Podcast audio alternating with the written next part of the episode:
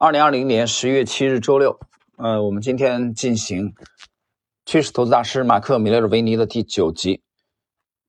今天开篇的第一个问题是：那么，我猜这与市场类似的相地方是，当你做交易的时候，在短期内，你知道它承担的风险有多少？如果你没有预测风险，如果他没有预测风险啊，你会有一些亏损；如果他按照你的意愿来，你就有潜在的获利机会。答正确。我有一句话：错误是可以接受的，但是总犯错误就不可以接受。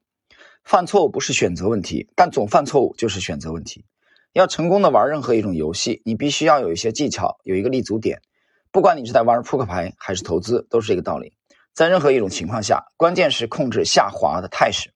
优秀的交易者能掌握下跌，他们不担心上涨。啊，这话讲得好。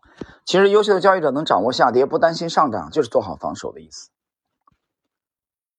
啊，下跌，你只要把下跌看管好，上涨你不用理它，那只是涨多涨少的问题啊，赚多赚少的问题。如果你有一个很好的防御措施，你就不会被攻击。我很喜欢打赌足球赛啊，就是压注这个足球赛啊。我喜欢有很好这个防守的足球队，而不喜欢有很好攻击性的球队。如果一个交易没有迅速做完，我会损失一些，而且我也许会损失很多次。呃，解释一下，这里他讲他很喜欢防守的球队。其实我我也这样啊，就是年轻的时候我也喜欢去压住这个围棋比赛啊，不不，这个足球赛啊，围棋是很喜欢。比如这个球队当中有一个球队我特别喜欢，就是马竞马德里竞技，他的教练现在应该还是这个西蒙尼啊，前这个阿根廷国家队的后卫，一九七零年出生的西蒙尼。西蒙尼的带的这个球队啊，防守就特别好，马竞。他的进攻啊，其实并不是特别犀利。他的防守，而且这个球队是个小球会，他在整个西甲当中，他的投入啊，远远的不如两大巨头皇家马德里，他的同城死敌和巴萨啊，巴塞罗那。但是他的防守做的特 特别好，所以两大巨头遇到马竞的时候都是比较头疼啊，作风特别硬朗。那么防守这一点在投资我们这个行当当中也非常非常的重要。对防守而言，就是你不亏啊。我经常讲，你这个小亏或者不亏，这是一个在长久的状态中要保持的最重要的。盈利是第二位的，能不能盈利，盈盈利多少是第二位的。那么很多的这个业余交易者，他首先考虑的是我能赚多少，我这把能不能翻身，我这把能这只股票能不能让我财务自由。我今年干了以后，明年能不能娶媳妇儿啊？的这种思维，这就完蛋了，这就完蛋了。我在之前的这个系列当中，曾经有一个这个实际的啊，就根据我们现在实盘的这个，呃，你说心得也好啊，你说反省也好，我指的是九月九月初的时候啊，我们其中的有一只啊，九月初的时候有一只个股，这个刚刚建仓就赶上了大跌啊。我在之前节目讲过这个问题啊。只是现在还没有公示它，但是现在这股票基本上基本上啊，已经，呃，距离我们的成本非常近了。就是你建仓的时间很短啊，很快啊，没几天，大概只有三天不到的时间，快速的下跌，而且这个短线的跌幅相当惊人啊，这个股票的短线跌幅已经超过了百分之十五，当时最高大概达到了百分之十八，啊，这是这几年我们去买买股票出现这种情况非常少见的。很少见，那么我之前也讲了，就这也是唯一的啊，这么多年以来，呃，可以说是一三年啊，这个一二年以后第一次不止损的，就是这个股票没有止损，没有止损的原因是什么？忘了吗？不是，不是忘了，这就是刚才他讲就是犯错误的问题啊，犯错误不是选择的问题，你连续的犯错误就是有问题了，就是你的选择的问题了，所以当。上面出现了浮亏的时候，那我首先冷静的去坐下来想这个事情，就是什么原因啊？什么原因？几年没有出现过这种情况，但你在这个行当里做，你永远不出现这个情况是不可能的，对吧？你要想什么问题？就是讲这里肯定是有问题的，至少是一个战术的错误，否则他不可能，因为你有我们的风格，你肯定这个买入点肯定还是考虑择时的，对吧？到底是战术的错误还是战略的错误？要考虑啊。战略错误呢，没什么说的了，那坚定的要出局，因为你亏百分之十五啊，不出局的结果后边可能是百分之二十五，可能是百分之四十，可能是百甚至百分之五十，甚至更多。啊，如果你不这么做，那就是一个战略的错误，后边出现这种情况。但第二种情况，那你只是一个战战术的错误，就是介入过早，介入过早，那你就要判断在这个位置它下跌空间是否不大。那么经过冷静的这个思考以后，那我们这个沟通的结果，我们认为是第二种情况啊，就战术错误的可能性比较大一些，所以我们选择了不动。啊，原地不动。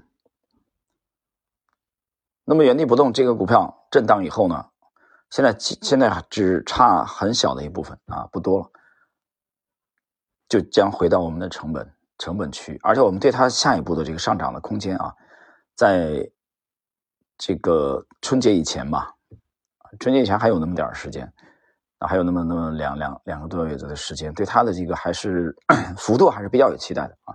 这也是我们当时没有没有止损的，这是唯一的一只。所以其实从这个股票出现这个这个状况啊，就是我们对它的建仓，而且迅速的开始下跌，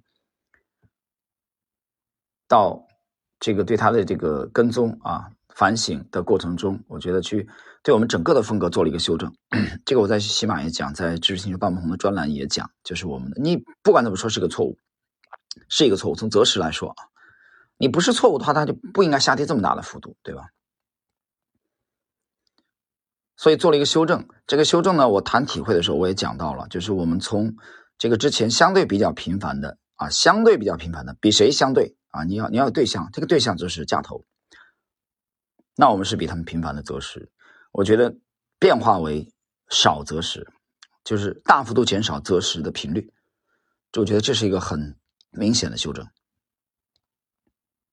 那么这次的没有止损背后的支撑的逻辑在哪里？是因为我们整个通过模型的检索，啊，比对相似相似度的比对，我们认为它 在可以接受的范围之内。这个范围之内就不是短线仓位的保护了啊，百分之七、百分之八止损了，不是这个了。好吧，这个以后有机会啊，我在知识星球半鹏的专栏可能会呃找机会去做这个复盘啊，那应该是明年的事情了啊。那至少是把这个股票卖掉之后的事情。好，我们继续来看下一个问题：如果你在一次交易中暂停出局五次怎么办？你会发现第六次再介入时很困难吗？哎，很有意思啊！这个讲了一个这个其实跟刚才类似的问题啊，看他怎么回答。米米勒尔维尼回答：如果他符合我的标准就不困难。再用。扑克牌的例子说明，先前的几手牌局不意味着什么，现有的牌才决定输赢的可能性。你不得不在现有的信息基础上做出正确的决策。先前的输赢与否都与此无关，因此，在同一交易中投入若干次没有问题。再返回来看交易，当我抛出一只股票头寸时，我不会去想它，开始寻找另一只股票。然而，我开始没注意，我开始注意。在我对一只股票抛出多许多次时，几个月后我会观察，看它是涨了两倍还是三倍。我会对自己宣布：上帝，我就要这只股票。我意识到我需要研究一个计划，在我抛出头寸之后，怎样再介入？啊，我们解释一下，就这最后这一句话，抛出头寸以后再介入，这就是很多散户做不到的事情。他有心理障碍，怎么就这么干？我刚才呢？之前的一段啊，我们其实反省了一下，在这个三季度啊，三季度初，我们建仓一个股票，结果猝不及防，快速的出现下跌的这个情况之后，那么通过刚才的这个问题，呃，米勒维尼的讲的需要一个计划，在研究抛出头寸以后怎样再介入啊，我也呃可以简单的啊聊两句我们在这个阶段遇到的问题，同样也是在三季度啊，我们也遇到了这个问题。几乎是在这个我们刚才讲的那个问题，这个股票建仓的前后啊出现的这个问题。我们另一只股票也是介入过早，然后出局啊止损出局了，但出局没有多长时间啊，没有多长时间，也就半个月之内。那么仔细的观察以后，我们认为它的调整。即将结束，就新的行情即将启动，那非常果断的再次介入，再次介入，这次的介入比我们第一次的这个止损出局的这个价位高了将近百分之十，将近百分之十。但是义无反顾继续买进，把它买回来。那么现在来看啊，但是这个时间我说这个说这个时间，到到现在过去已经过去了几个月了啊，已经过去了。从这几个月的这个实践啊，账面的收益来看，这个决定是非常正确的啊。这就像马克·米勒维尼讲，他要研究一个计划，抛出头寸以后怎么样再介入它。很多散户是抛出以后不看了，明白吧？不看了。那么抛掉一个股票之后，不是有没有勇气把它买回来的问题，不是。如果你只停留在有没有勇气的话，呃，你你就没有计划，对吧？所以你得有标准，你得有依据把它买回来。往往散户是这样的，四十五抛掉了，啊，回调到三十九、四十，但是当三十九、四十的股票，这个股票。随后再涨到四十七、四十九、五十的时候，那个四十五抛掉的人不会再把它买回来了，不会。我告诉你，这就是散户。那当然，最终的我们挖那个深层次的原因啊，心理原因是什么？还是没有体系。我讲没有信仰，你信仰的是什么？我们不谈政治啊，我们只谈交易。交易上的信仰是什么？交易上信仰就是你的投资理念和你的交易系统，对吧？信仰是你的交易理念。那么你的交易系统是你的依据，所以你没体系、没信仰，你就经常这么干。它涨就涨，没有关系，反正我已经抛了。所以很多散户是这么干的。好了，时间关系，我们今天的这个第九集啊就到这里。